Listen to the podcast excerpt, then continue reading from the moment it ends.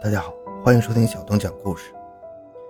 一九八七年六月十八日，新西兰北岛中部城市内皮亚，六岁的特瑞莎正在庆祝自己的生日。一个生日庆祝会收到了一堆的生日礼物，在外祖父、母亲和一些学校同学的簇拥下，他兴奋地吹灭了生日蛋糕上的六根小蜡烛。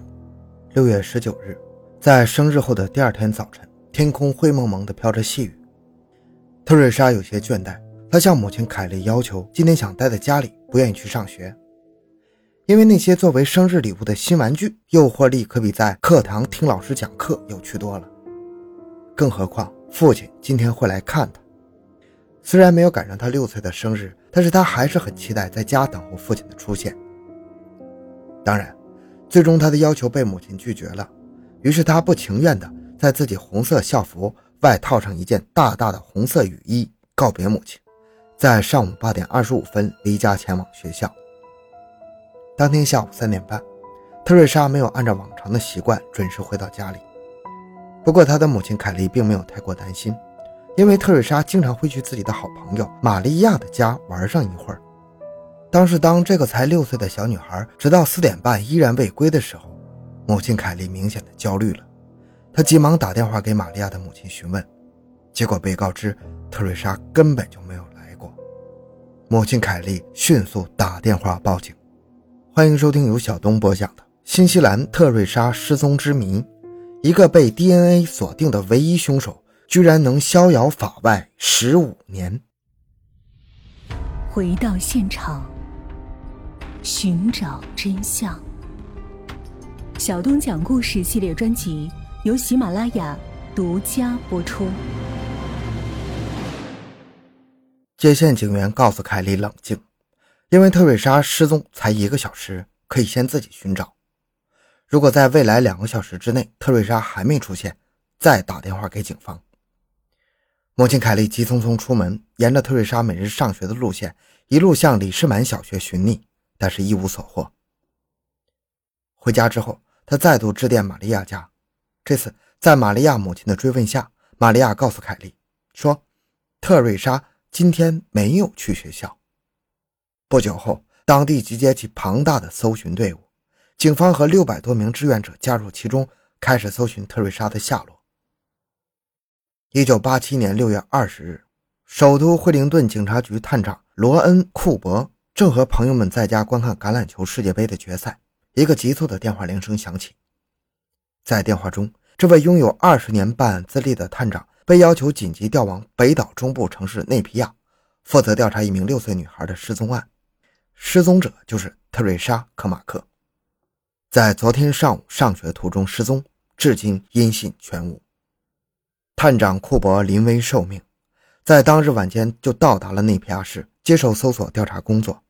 搜索队伍仍在附近搜寻，而警方开始征集当地的居民任何目击举报。有在学校附近居住的居民告诉警方，事发当日，他曾目击特瑞莎在学校所处的街道某个一条街上徘徊，并确信特瑞莎当时虽然走到了学校门口，但是她并未入内。这让警方逐步把特瑞莎失踪的具体时间指向了学校上课的九点前后。随后，无论是扩大搜索，还是针对失踪时间段的目击报告，都没带来任何有价值的线索。时间一天一天的过去。探长库珀虽然还期望这仅仅是虚惊一场，但是随着时间的推移，同时对所有认识特瑞莎的相关人员的询问无所斩获之后，库珀已经有了一丝不祥的预感。八天后，库珀在警局接到一个报警电话，报案人在电话里的陈述让他目瞪口呆。一九八七年六月二十七日星期六上午，居住在内皮亚市北部约十六公里处的某个海滩的居民洛马。在海滩附近遛狗时，发现了一具小女孩的尸体。警方接报之后，立即赶到现场，这其中也包括了调查负责人探长库珀和正在处理另一件谋杀案的当地资深警探巴里·亨特。而先前赶到现场的年轻警官布莱恩已经提前封锁了现场。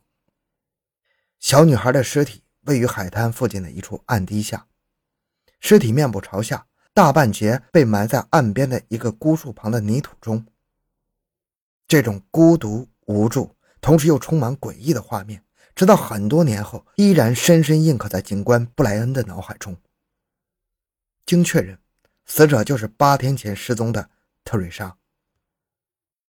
现场调查显示，特瑞莎衣衫不整，太阳穴处留下一条深深的勒痕。经法医现场鉴定，特瑞莎已经死亡多日了，死因是窒息。同时，在特瑞莎的嘴里还发现有精液的残留。现场周围没有发现任何有价值的线索，海上的风浪在几天内就冲刷掉了几乎一切的痕迹。当警官布莱恩跟随验尸官将尸体装入尸袋送上车的时候，一旁的探长库珀想到特瑞莎可能的悲惨遭遇和现场的毫无头绪，不禁忧心忡忡啊。进一步的尸检结果表明，特瑞莎有明显的挣扎痕迹。在当时的挣扎过程中，他头发上的红色发带滑落了。凶手可能用手勒紧了他的头部，阻止他挣扎，导致红色发带在太阳穴处留下了深深的勒痕。同时，他口鼻处的淤痕表明凶手曾经用手捂住过他的口鼻，导致其窒息。法医解剖证实，特瑞莎因为呼吸不畅而陷入昏迷，但是根据他的肺部状况和脑内肿胀情况判断。特瑞莎在窒息昏迷后的三十到六十分钟内依然活着。特瑞莎是被活埋的。虽然他当时没有意识，但是高级胸腔以上的埋土才是他最后真正窒息死亡的原因。特瑞莎生前曾遭到过性侵犯，内衣裤都有撕裂的痕迹。除了嘴里，她的内衣上同样发现了未知男性的精液。此外，在他的内衣上，法医还发现了三根未知男性的阴毛。特瑞莎惨案立刻引起了当地的轰动和恐慌啊！特别是特瑞莎失踪的当天，还有一名十六岁少女的裸尸在内皮亚市被发现。这个想当然的联系迅速造成了巨大的冲击力。当然，负责裸尸案的警探亨特和特瑞莎案的负责人库珀是不同意将两者联系在一起的。毕竟，凶手选择被害的对象存在着巨大的差异，而手法也完全不同。全面调查开始前，探长库珀根据第一目击证人的证词及特瑞莎在学校门口被目击的这个事实，再考虑到特瑞莎的年龄、活动范围等因素，认为特瑞莎在入校前改变主意，试图折返回家。她最大可能是在返家的途中被疑犯带走的，因此案发时间应确定在九点左右。之后，大规模的排查和目击证人搜寻工作开始了。考虑到特瑞莎的尸体被发现在内皮亚市向北十几公里处，警方还特地检查了案发当日的所有的交通罚单，以找出任何可能与车辆有关的任何可疑行为。同时，警方开始获得更多的目击证词，但是筛选困难。有目击者人说，在路上见过貌似特瑞莎的女童坐在一辆车里。有目击者说，在海滩见过一个形迹可疑的男人徘徊，而保险推销员布莱恩·史密斯则告诉警方，当日上午他驾车沿着距离李士满小学的几公里外的一个街行驶，看见一个穿着大大雨衣的小女孩在马路对面奔跑，一个看着邋遢的长发男人与她在一起。正当警方表示出兴趣时，发现布莱恩看到这个小女孩的时候，已经在上午十点半左右了。这不符合警方关于九点左右失踪的推断。其次，布莱恩无法确定小女孩是否就是特瑞莎，也没能确认雨衣的颜色。最后，布莱恩的目击地点距离特瑞莎学校太远，于是这条目击者证词被排除在调查范围之外。